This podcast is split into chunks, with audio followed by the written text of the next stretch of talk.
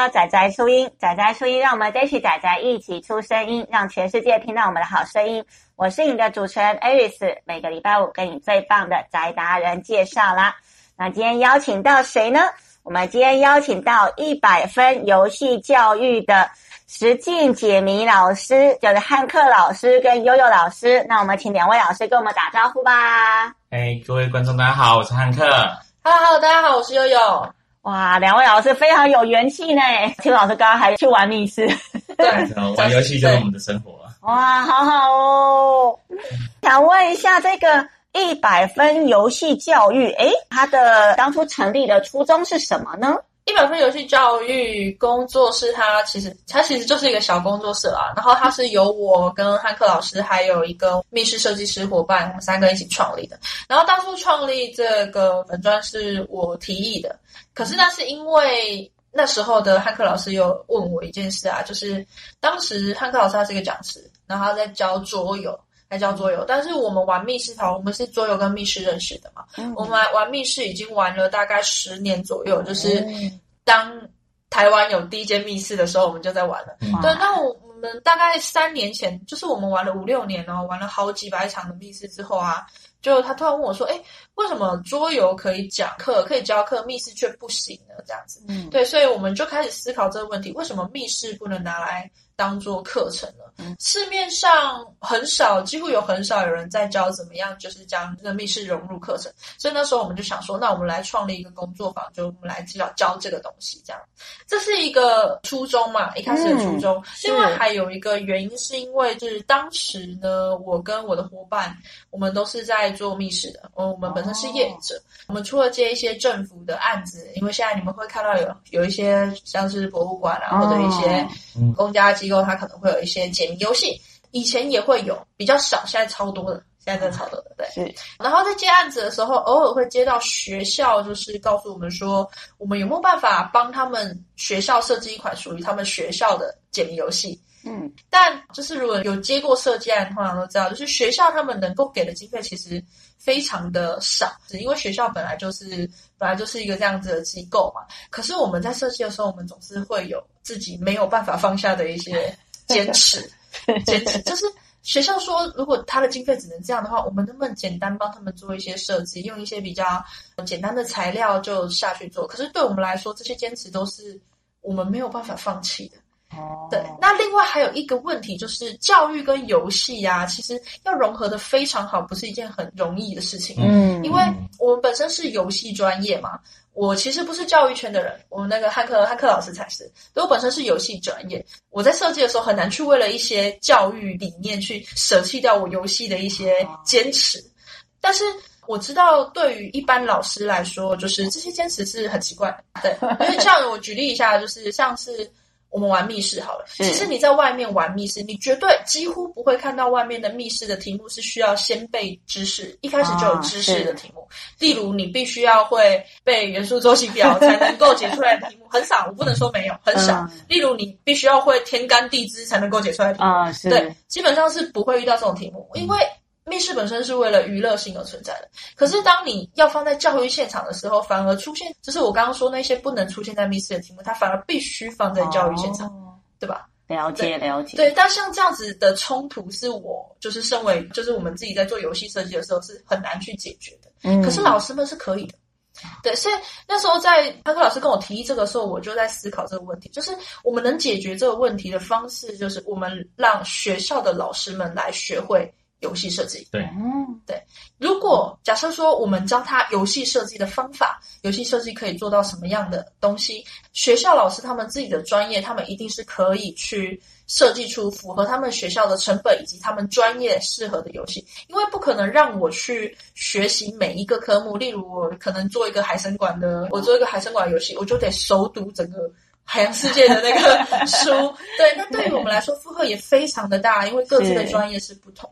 是对，可是反而对老师来说，就是他们不需要非常专业的游戏设计，他们只要认识它，然后我能做到它。可是他能够用自己专业的科目下去融入自己要教学的目标，我觉得这是一件很好的事情。也可以解决现在学校一直可能希望在学校里面放一些介绍校园的游戏啊这个问题，这样。就像刚才悠悠老师说的，就是因为我本身是在从事这个心理辅导工作，是啊，在教育现场上，我就在想说，哎，有没有更多的可能性？有时候我们有一些孩子有一些状况的时候，他可能会来到辅导室跟我来谈一谈。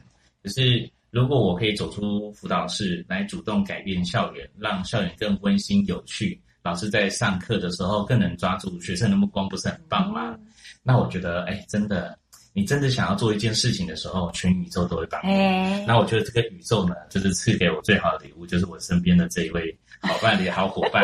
那么我们两位就是从玩桌游。呃，聚会认识的，然后到后来呢，一起玩密室逃脱，甚至去呃蜜月的时候也是在玩密室，哇！所以也刚好有这个契机，我就在想说，哎，怎么样可以把游戏跟密室解谜有更好的结合？当初会开这个一百分游戏工作室，就是想要发挥更多的影响力。除了自己会教，嗯、也希望把复杂变简单。因为我知道在现场教学的老师很辛苦，自己也有一些家庭生活要兼顾，所以我们怎么样把这些知识，这样这样一个好的教学方法，浓缩在一两天，可以快速的复制，让大家可以觉得，哇，我用在教学现场上是很快乐、很棒，有很有回馈感。所以我们就开始了这个一百分游戏教育。哇，真的是非常有理念跟初衷哎、嗯！是是是是，超赞的哎！谢谢。那也想问一下，目前在这一百分游戏教育啊，主要负责的业务会是什么呢？因为一开始开这个工作坊的初衷就是想要教游戏设计嘛，嗯，所以我们目前工作坊的课程主要还是围绕在教学游戏的设计这个概念下去，跟一般的桌游课程比较不一样，是我们是。比较希望可以在这个课程里面，让老师们一定能够做出一款游戏来。哦，对，所以整个课程呢，呃，我们的初阶、进阶都是以两天为主，然后一定都是全部都是围绕能够在最后的一段时间，让老师一定带一些作品，不管是初稿也好啊，架构也好，他一定有能带回去实际操作的东西，这是我们的目标。因为很多，就很多课程都是这样嘛，你听完觉得很感动，可是回去之后。什么都不做就没了，忘了。对，那你实际上真的有开始做的时候，你就会想要尝试。我们目前的三款课程呢，都是以设计为主。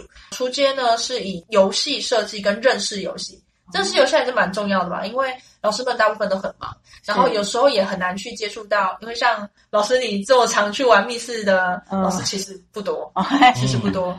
那现在愿意就是一直花时间花钱玩密室的老师不多，因为。就其实平常很忙了，哦，而且密室越来越贵。对，你同时又有家庭要顾，又有孩子，又要顾学校的一些工作什么的，你能够一直玩密室的时间，我觉得是偏少的。是对，所以我们的课程目标第一件事情还是要能够让老师认识游戏是什么，认识游戏该怎么玩。你要认识它怎么玩，你才能够知道怎么做。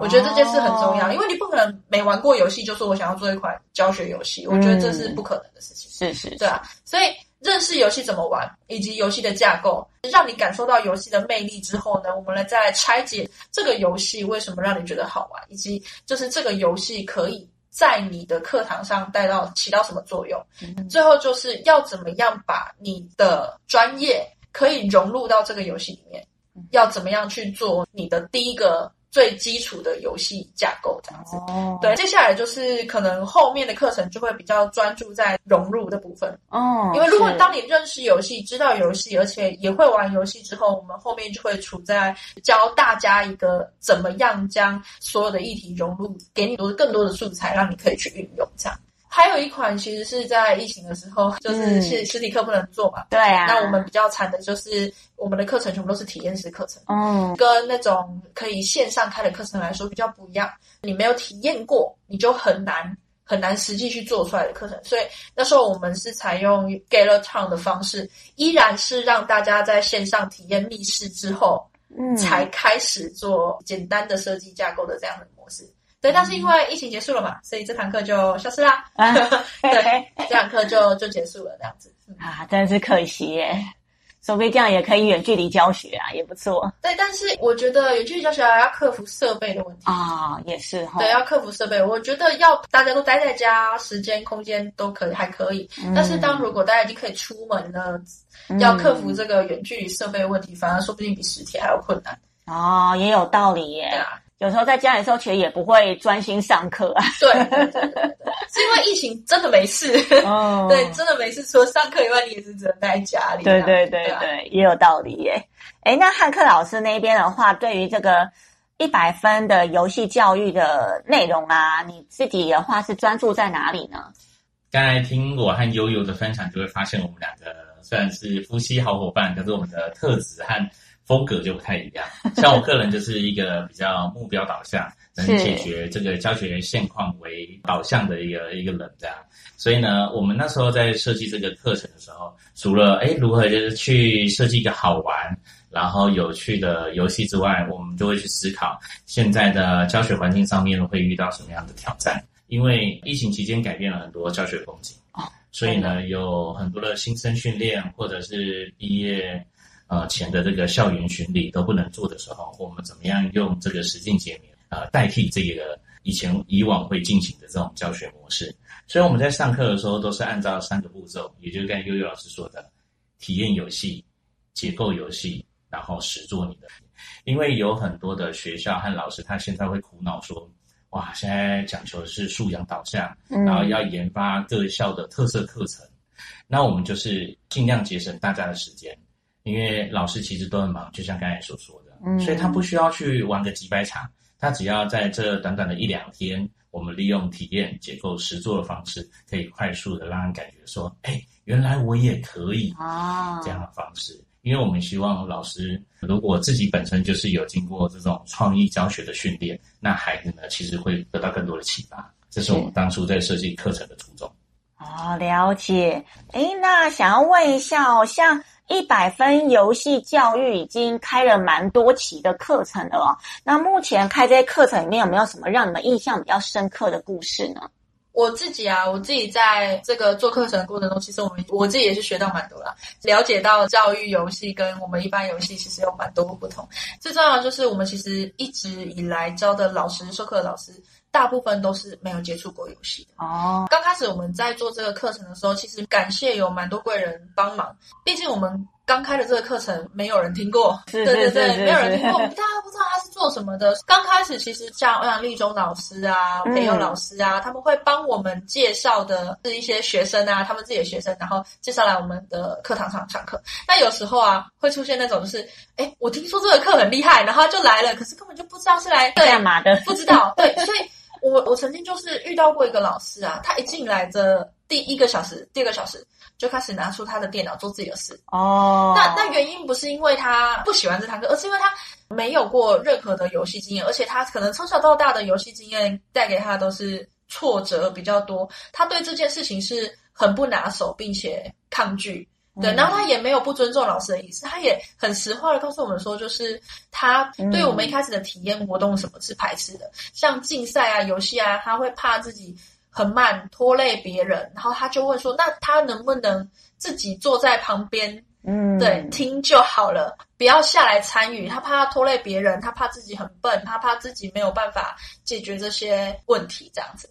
当时我们也是第一次遇到，第一次遇到像这样子的学生。可是我想说，就是因为我们在设计游戏上啊，其实不会以就是一定要强调竞赛为主。嗯。我那时候就是有告诉他说，我们先尝试看看，但没关系，就是如果你觉得不自在、不舒服，你就旁边，你就旁边做。嗯。但是你可以看，你可以多看一下我们的游戏在做些什么。在我们后续在做一些就是设计的时候啊，你其实是可以参与的。哦对对对，因为我们也是团体设计哦，我们也没有要你一定要自己做出一款游戏来，我们也是团队设计。是是。结果你知道吗？最厉害就是他们那一组的游戏后来是用了他的设计。哎，对，他而且他的设计是好到我们后来都拿来做范例的。哎，对，他是一个英文老师，他是一个英文老师。他那时候眉头紧锁的样子，我觉得感觉好像他坐在这里上课是一件非常痛苦的感觉，对不对？就他上完，就是他真的在旁旁边听，然后开始慢慢参与之后，他上完这堂课之后，他好兴奋哦，好开心哦。后来还直接把我们介绍到他们学校，再上了一次研习课。哦，对，就是他开始从抗拒开始到慢慢接受游戏这件事情，我觉得让我觉得蛮开心的。是是是，我相信应该也有蛮多，虽然我们都说游戏是大家都喜欢的事情，但其实不是。嗯了解，也也许有些人以前的游戏经验是不好的啊，对，他可能在小时候或者是以往的游戏经验都让他自己感觉到挫折啦，或者是感觉到跟不上人家，感觉到不适合自己，嗯，那他就会去抗拒这件事情。但事实上，游戏的魅力可能就会因为这种抗拒就体验不到啊，对啊。就像是小朋友平常在学习的时候，嗯，他一定先感觉到挫折，没有成就感。然后他才会去抗拒上课、抗拒上学这件事嘛。嗯、我觉得这就是反过来讲，其实是一样的意思。了解。后来他就变成我们忠实粉丝。对，他少 说我们的课上了四五次的。对，他一直重复上课，哎，我觉得我真的超佩服他的。嗯，三四刷五刷这样。对对对对对。对好，那因为时间关系呢，我们先休息一下，听个音乐，等一下再请两位老师继续跟我们分享哦。谢谢。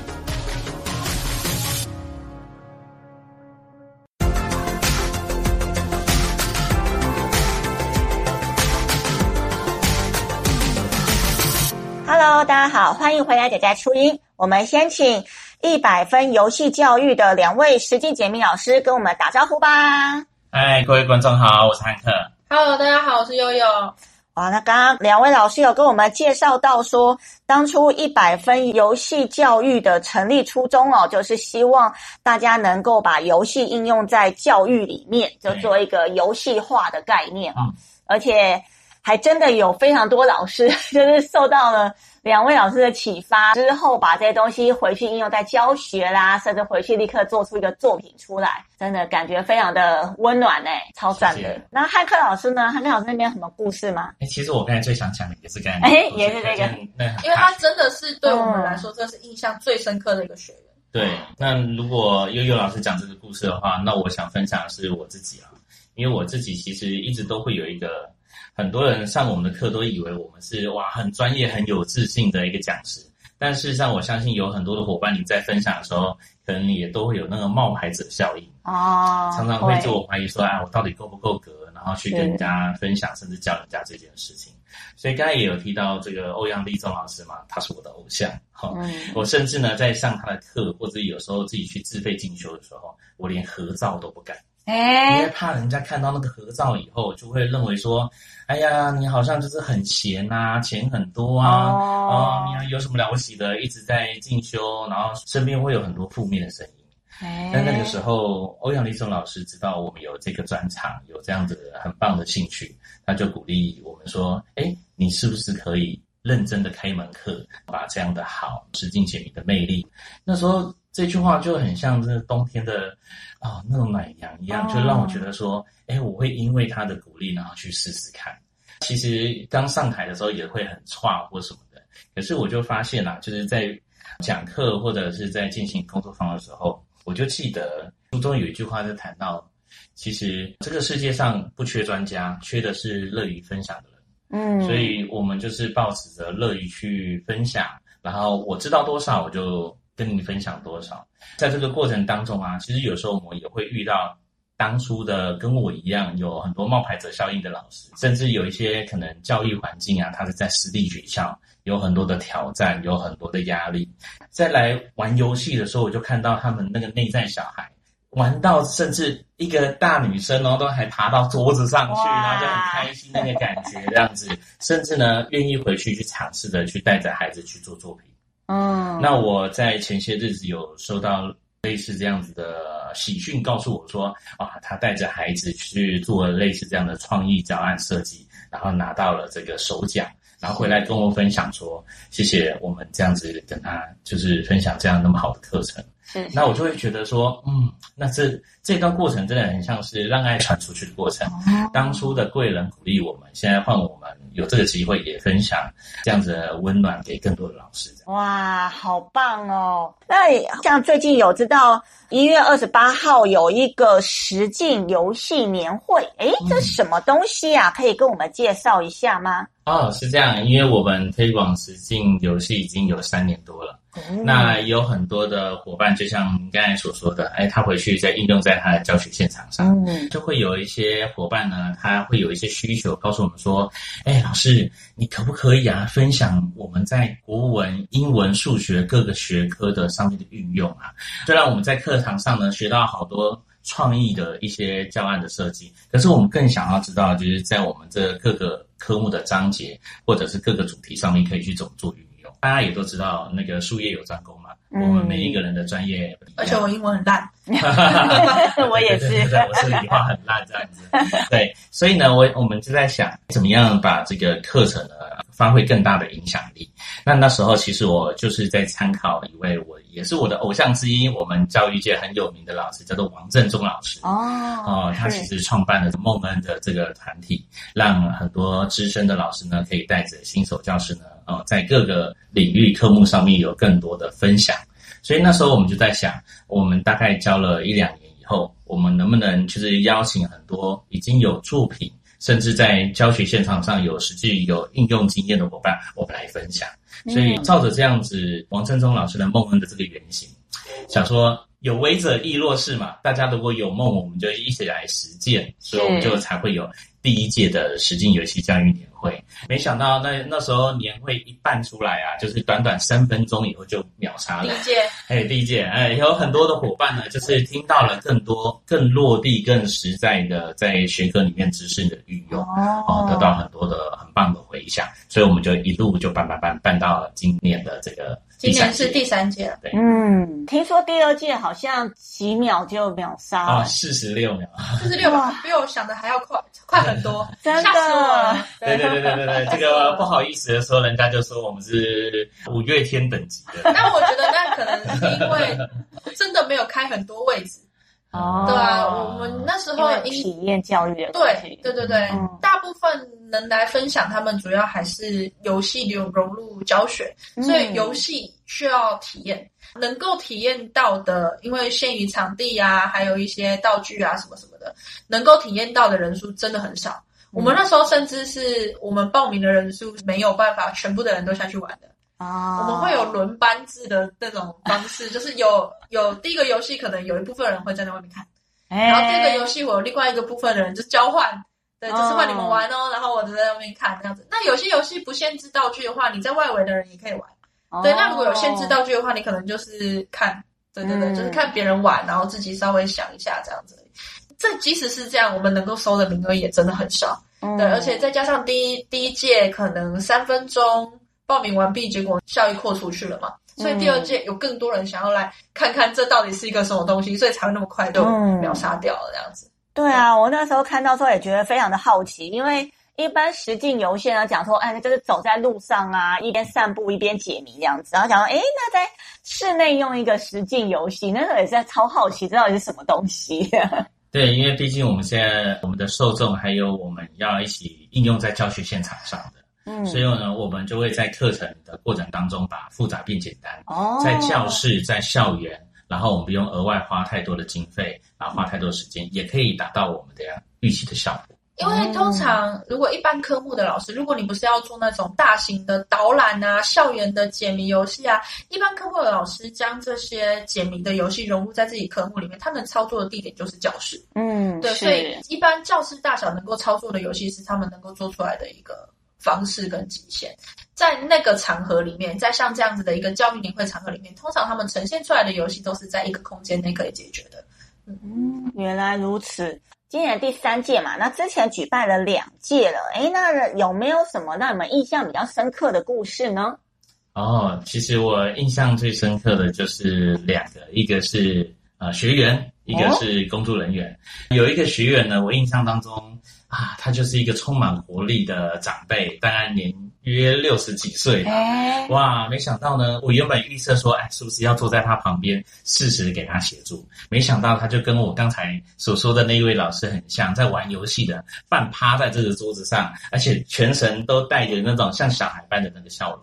没想到啊，呃，在快要五点要结束的时候，他就找到了我，居然拥抱了我一下，我觉得好惊讶啊！他在我耳边告诉我说：“谢谢你有举办这样的年会，我今天玩的很开心，这是我这辈子第一次享受到游戏的乐趣，我也很想要回去跟我的孩子们分享。”哇，那时候我真的觉得很想哭，因为真的就是把爱传出去。嗯，对对对，我可以让他享受到那种游戏的乐趣。他要哭了，怎么办？就就很感动，赶快卫生纸。对对对，就很感动。然后第二个感动的是，呃，工作人员和来分享讲师，嗯、因为我们是全程无给职，没有薪水的。哦。然后我记得那一天呢，就是亲子天下的记者就访问我说：“哎，为什么我们才开两三次会，而且完全没有任何的钟点费或车马费？”大家愿意这么做，旁边的伙伴都是一副就是带着很有使命和光荣感，告诉我们说：“我们靠的是义气。”对，这是一种很神圣和光荣的事情。义气哦，对，我就觉得大家可以一起那么努力的完成一个盛事，是一件很开心的事情。是啊，我就觉得哇，那个过程真的很感动。那感觉真的很好啊！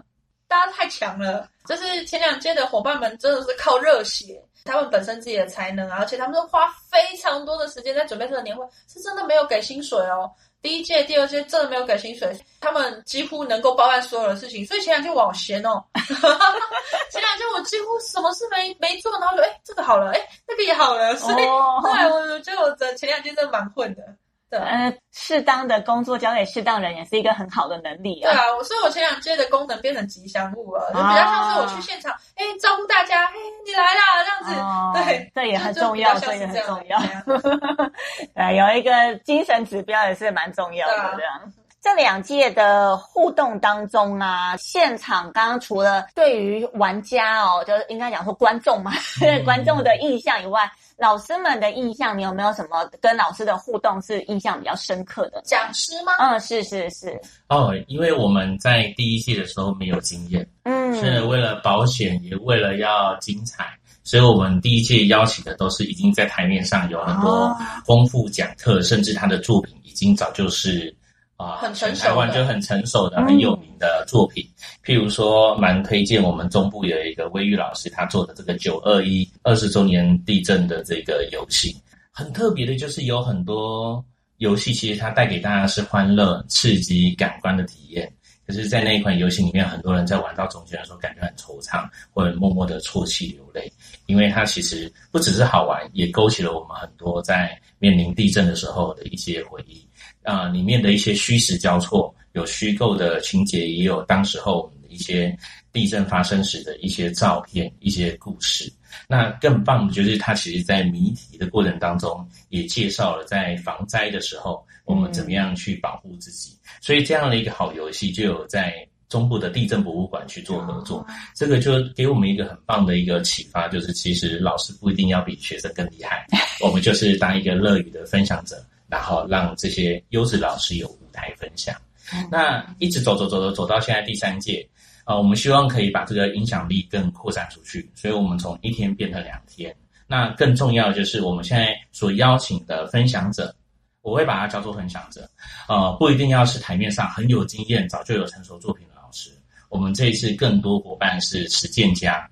也就是呢，有很多老师上过我们课，或者是来听了这个年会，哇，他被感动，他愿意回去去运用以后，把他的一些运用的一些经验和心得来跟大家分享，这样才可以一直一直的把这样子的能量传递下去。所以其实我们的课程啊，一直就是有在更新，更新的更新的部分都是这些老师给的。只是我们可能从一开始我们自己的东西，然后后面开始有老师做出作品来的时候，他会跟我们分享，或者是呃会请我们帮他就是修啊看啊，然后我就觉得哎这个好棒哦，我可以拿来当范例嘛？嗯、那那他们通常一定都说可以嘛，所以有时候这些老师的范例就会慢慢增加到我们的课程上。哦，对，所以像今天这次的年会，很多的讲师讲者就是他们的范例一直都有在我们的课堂上，然后我们这次就会请他来。就是讲解说，就是他当初在做制作这个教学教案的时候遇到什么样子的困难，以及他们在过程中发生什么样子的事情，这样子让之后可能有想要也想要尝试看看的有兴趣的老师们可以知道说我在这个过程中可能会遇到什么这样。嗯，对。那至于说实际互动哦，老实说，我们每一年的年会都超赶的，就是我们上一个老师还没收完，下一个老师要马上布置。哇，就是那个时辰非常的赶，所以能够有互，就是直接见面互动的时间超少的，我们就一直在换场，嗯、一直在换场这样子。哦，对，而且下来的讲师就会马上投入下一场游戏。哦，对，因为我们就是让讲师，如果你来分享，你就是可以免费在那里参与嘛，所以他就是会马上投入下一场游戏。所以能够说互动真的是蛮少的，对啊，就是现场的互动啊。但因为我们之前的互动会一直都蛮多，我们会一直在交流跟分享这样子。嗯、是是是。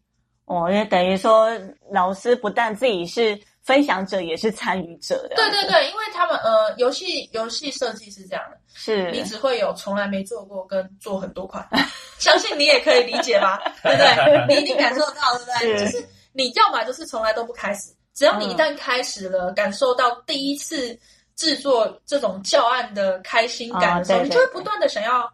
精进它，修改它，或者是做出另外一款新的。对，那其他老师制作的游戏啊，对你来说一定是有很大的吸引力啊。是，对啊，就是他们怎么做的？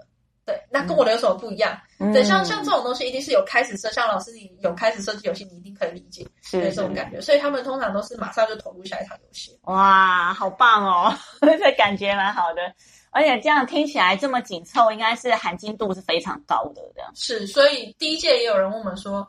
收太便宜了，对，我们第一届是五百块，嗯，五百块，五百块就是收一收，我们就是扣掉场地费跟耗材，哦，对啊，所有人都是做做义工，嗯，对，后来后来第二届就提高了一点，嗯，因为真的有点太累了，对啊，对，真的有点太累了，对，那这一届当然还是有再高了一点啦，因为我们前几届老师啊、讲师啊，他是无酬在哪，哇，无酬在分享的。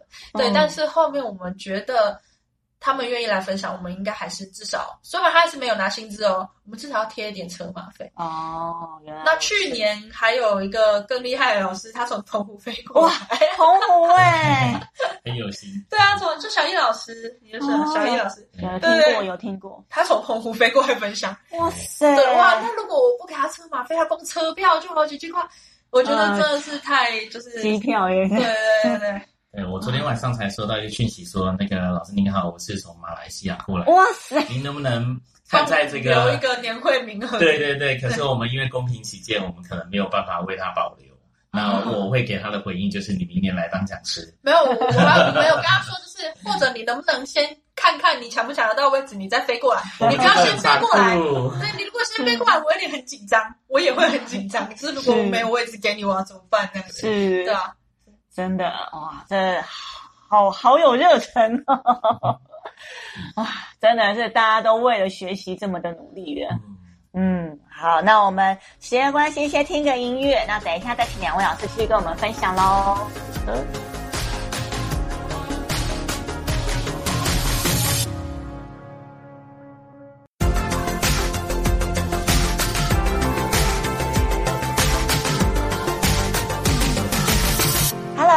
好，欢迎再次回来，仔仔初音。那我们先请一百分游戏教育的汉克老师跟悠悠老师先跟我们打招呼吧。Hello，大家好，我是汉克。Hello，又是我是悠悠。好，那我们这边来问一下哦，就是。如果有新人，他也想要做游戏设计，就是游戏化用在教育上面，或者游戏化用在他的生活上面的话，那刚刚已经有知道你们有开工作坊啊，或者是有做实境游戏的年会，应该是非常非常有经验的哦。所以想问一下，经验老道两位伙伴，如果有些人要做这样的游戏化的应用的话，你会给他什么的建议呢？我想我会先分享的第一个建议就是多玩、多看、多合作。那多玩也就是如果我们要进行类似这样游戏教学，你本身要是一个爱玩游戏，然后常玩游戏的人，嗯、因为收藏体验其实是一个很重要的第一个步骤。你知道这个玩游戏会发生什么事情，会有什么样感受，甚至你玩多了以后，它就会跟你脑袋一些知识啊、经验去做连接。多看，也就是其实我们可以先去在网络上面找到很多免费的资源哦，啊，包括网络上有一个很棒的网站叫做 Holio。H O L I Y O，台语叫做让你猜，火力又放麦。啊，那里面就会有各科的老师他们的一些作品，你可以从里面去挖宝，找到适合你的东西。那第三个就是多合作。其实各位如果有上过我和悠悠老师课程，或者跟我们两位相处，你就会发现我们两个虽然是夫妻，可是我们个性迥异，专长也不同。那就是因为这样才可以蹦出更多的火花。所以其实我会蛮鼓励大家，就是参加很多的教师社群。在学校里面的，或者是跨领域、跨学校的，甚至欢迎你来参加教育年会，你就会发现，哎，你会结识很多的志同道合、很优质的好朋友，我们一起来完成一款游戏。因为有很多事情不是一个人可以完成的。Oh. 那如果以上步骤你都会觉得哇，好像有点累或者有点挑战，那其实我最建议的就是欢迎大家来上我们的工作坊，啊，非常的有效率这样子。也是。你前面讲好大一段，所以可以感觉到那个汉克老师其实是对自己的工作坊是很有自信的哦。哦，那当然了，因为因为我我应该是说，就是在目前我们开了，我们现在应该已经开了二三十版。哇，对对对，是乘以二。哦，更多有这么多，已经早就破五十了。哦，就是有一个课程，你做了一个课程，可是可以开到这么多班啊！嗯，不管是我们一开始可能多没信心啊，后面的学员啊，还有整体成效出来，一定让能够让我们的信心更更强大。所以其实开这么多班里来啊，就是对这堂课的成熟度啊，还有整体的效果来说，我们都是非常有信心的。对，就是你只要来，我们可以保证你一定能够带东西回去。对，而且其实其实认真来说，我们的课程。在业界的口碑啊，只要是来上过课的话，业界的口碑都是非常好的。哇，就是非常认真的叶配，我对我在叶配，偷偷叶配，对，反正 很有自信的，对，偷偷叶配。那另外还有一个小小小的提醒，其实我们有时候不用这么高大上，说我一定要用在工作上面。是，有时候给家人一点小温馨、小惊惊喜是很重要。比如说儿子的生日。礼物你可以用这种方式去藏起来，或者是先生太太的那个纪念日，你可以把你们的回忆呀、啊、很重要的一些事件啊，把它包装起来。我一直都很想完成这件事，就是每可是我太太就是使劲游戏的设计师，要让她感觉到惊喜，这是一件非常非常的挑战的事情。不用，没关系、啊，这这真的难做得到哎。所以希望大家可以帮我完成这个愿望。但但我觉得前面开场虽然开场很像在铺垫要业配，但是其实开场有件事情真的很重要。我觉得多玩真的是一件非常重要的事哦。对，因为因为你要一直有新的东西进去，你不止可能不是一定要玩密室。对，你能够一直接触不同的新事物啊，然后去尝试不同的一些有趣的事情，都是对于你在游戏教学上能够有更多的帮助。至少你要知道，现在的孩子们接触的都是线上，啊，而且他们跟我们以前不一样，就是他们现在接触得到的东西又是更快速、更新的。对，那对于他们来说，这么多的资讯一下子从眼前划过，他能够截取到多少，以及他们已经习惯这样说的情况下，我们要怎么样在教学上能够让他们更有耐心？我觉得是一件是一件更重要的事情。对，也不是说现在因为少子化，然后大家都一定要翻转教育，我觉得是因为时代的关系，小朋友的耐心比以前更少了。因为他们能做的事太多了，所以我们以前还在跳格子，他们现在已经有电动、有手游可以玩。我觉得，我觉得在这种情况下，注意力会比以前更不集中。我觉得是很可。对啊，我有发现，像有一些解谜的活动，在上课时候，很多小朋友是可以解得出来的，反而很多都是。大人或是老师们是解不出来的。我们的课程有上过高中生，哦、有就是有学校邀请我们去帮高中生上游戏设计的课程。哇，对，然后他们的平均解开的速度，尤其是老师，因为操作了快五十班嘛，对不对？嗯，那老师们通常会卡在哪个部分？哪个部分需要提示？我们其实都差不多，百分之八十都差不多，嗯、他们全部没卡，他们全部都很快乐出来了。对。所以其实现在孩子的思考速度一定是还是比大人还要灵活很多了，嗯、对啊，像其实不只是学校老师们想要学游戏设计啊，我们之前也有我忘记哪边举办的 IG 解谜的一个活动。哦，红海，红海他们他曾经举办一个大专院校一起来设计解谜游戏。哇，对，让老师带着学生设计解谜游戏的一个活动。对，然后我们有不少的学员老师们都带着他们的学生团队一起参加。对啊，做出来的游戏超厉害的，哎，对啊，做出来游戏已经很多都是可以媲美，就是专业等级的。哇，好厉害哦！所以如果有新人想要进入设计游戏这个行业的话，你们就是会建议他多玩、多触碰、多去体验不一样的感觉，这样。嗯。因为就像我开头说的嘛，你不可能没有玩过游戏就说我想要做游戏，是是是，对，你一定得要去玩，去认识它，去并且去感受，就是游戏能带给你什么，你才能用一样的方式去带给别人你感受到的东西嘛。嗯，是。哎，那我也想问一下，因为目前其实的确业界的翘楚啊，就是关于这个教学游戏化教学的部分，呃，两位是非常厉害的这个实境的游戏老师哦。那可是如果有其他人啊进入这样的行业的话，哎，这个是有什么样的前提才能够进来嘛？就应用在教育上的话，以我个人的经验啊，呃，就像当初欧阳老师鼓励我的一样，嗯，其实每个人都可以。哦，因为如果把每个人的专业度从一到十分来讲的话，我们不一定要到八分、九分、十分才有资格分享，甚至有的时候，如果我们的专业度有一二三，我们还可以教零或一的听众。觉得那个前提就是你要热爱这件事情，它已经变成你的生活的一部分，然后呢，你会花时间去钻研它，去感受它，然后你乐于分享给你周遭旁边的人。重点不是在自己。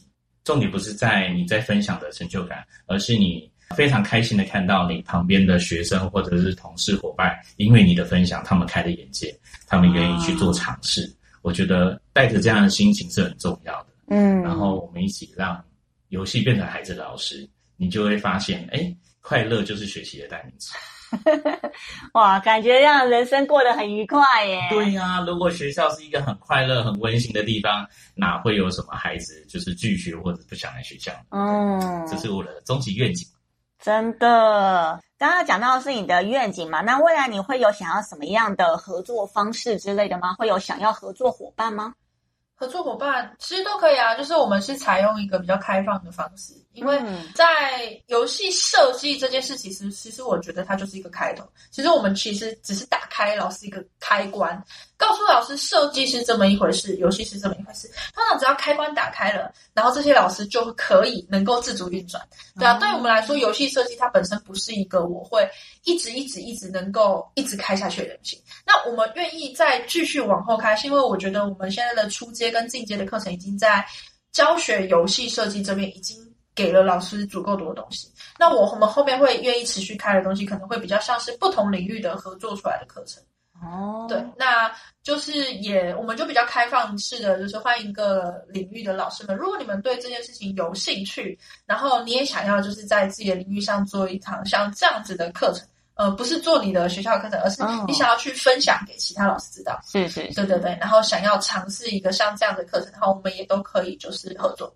哦，那刚才悠悠老师分享这个部分以外，我也希望呃，接下来我可以跟更多优质的伙伴合作的呃目标有两个。第一个是，因为各位就会发现，哎，怎么汉克老师你们那个实境游戏年会都办在台北呢？哦、所以希望在第四节开始，我们可以把实境游戏年会到台中或者是高雄南部去举办，让这个影响力可以发挥的更远。所以我们想合作，就是中部或南部的一些乐于分享的讲师，让更多人可以去涉猎到这个实境解谜的乐趣。最后呢，就是想要结合大家的智慧。一起把你的呃成功经验去集合成册，变成一种教师手册，那就会普及到更多的老师。他，诶，他在这个科目上面什么样的单元？因为有前人的经验，他可以参考这样子的模式，更容易、更快速的上手去运用，这才可以达到我们最后的每一个人都可以做到的终极目标。好棒哦！所以是能够把专业能力，或者说像把这个东西发扬出去的一个概念啊。因为其实只靠我们蛮难的啊，嗯，嗯，我们专业其实不太一样。像刚刚就说了，我英文烂，一开始我们在那个密室里面，我们可能在讲解一些类似数学啊、数列的题目的时候，费波那契数列，汉克老师一直背不出来。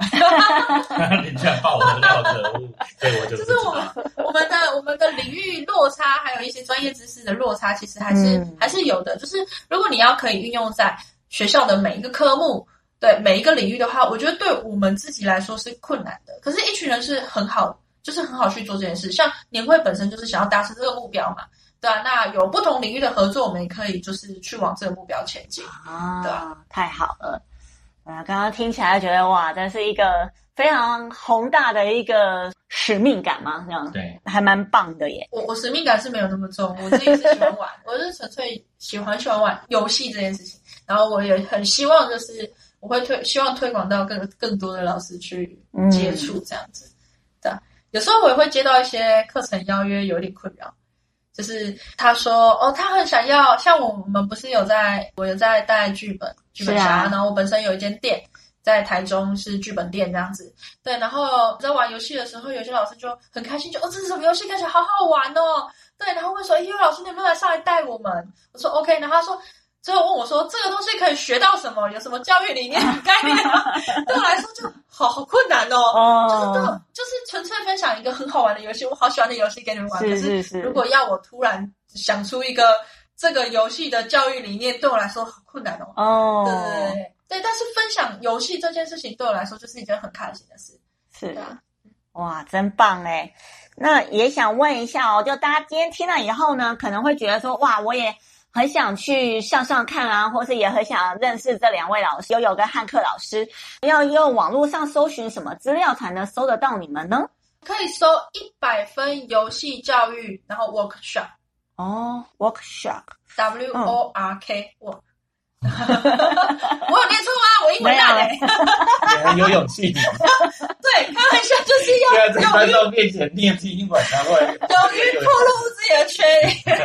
S H O P 嗯，没错。对对，然后因为一百分游戏教育这个这个名字呢，是当初我们用汉克老师的名字下去做谐音的。哦。对，但是因为后来我们发现有一个一模一样的粉砖名字，哎，在很久很久以前就创立了，但是他没有战术，他就是放着，可能有个人开了用这个名字开了他，然后就。就不管了，没关系，这就是一种解谜的开始。因为你输入一百分游戏教育，你可能会收到两个，你就会首先要先判断哪一个是我们的。对对，如果你选错了，呃，代表拜拜，我们没有缘分。对，所以就第一关，对，这是第一关，没错，没错，没错，要给给你一个考验。对，所以要找到正确的那个粉丝团的，没错，没错，没错。哦，就直接搜寻，这就可以搜寻到两位老师的资讯了嘛？还是对对对。好的，就就可以搜寻到我们粉专的资讯。哦，对，那要搜寻到我们两个本身的脸书资讯的话，就就先来上我们的课好了。再次业配了。哎，所以要上课才能认识这两位。查查王汉克应该是查得到的。哦，查王汉克老师，对对对，是查。哦，那悠悠老师呢，也是直接查 Y O Y O 吗？查不到哦。而且你查悠悠，有超多人叫这个名字。哎，你可以从这就是解谜的开始。对对对，你可以从王汉克老师的脸书，你先找到他，然后你找到他之后，你就可以从他脸书里面找到我了。哦，原来是这样。对，好，那就我们留这个谜题给观众。好，那各位听众如果有兴趣的话呢，再一起来当一个键盘柯南哦。对，如果你解开第一关，就是其实这关也没很难，解开第一关就表示你真的很适合来玩这个游戏，哎，真的。所以就可以之后再找到第二个线索跟第三个线索这样，但找到我没有奖品就是，对，对，只能上去留言说哈哈，老师我找到你了，可以可以可以，哎哎，如果真的有人因为听了这个广播，然后跑来密我说哈哈，老师我找到你了，我可以给你一个小惊喜哇，但是要先讲这句话哦，要先讲这句话，那你要不要再重复一次呢？那一个，等一下我先说，等一下我先说哦，就是。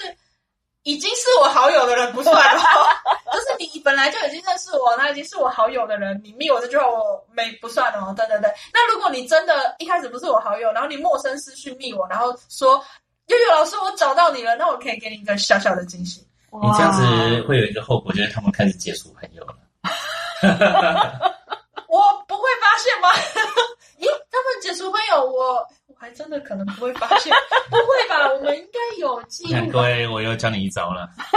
不可以，不可以，我们要诚实，好不好？而且这小小惊喜也不是什么很贵重的东西啦。对，那可能是悠悠老师的签名照之类的。可能会得到一个题目吧。啊，哇，这很棒哎。对啊，又多一个题目吧，要多一个题库哎。没有，就是你当你费尽千辛万苦找到我之后，你只能继续解下去。好，某种程度来说也是蛮有趣的啦。真的。所以各位键盘柯南，如果有兴趣的话，记得搜寻一下，找出优老师，这就是你们的目的了。好，那我们今天时间关系，今天跟大家分享到这一边。那谢谢两位老师跟我们的分享哦，谢谢，谢谢。我们每个礼拜五晚上，大家都要记得收听仔仔初音。那今天就跟大家说拜拜喽，拜拜。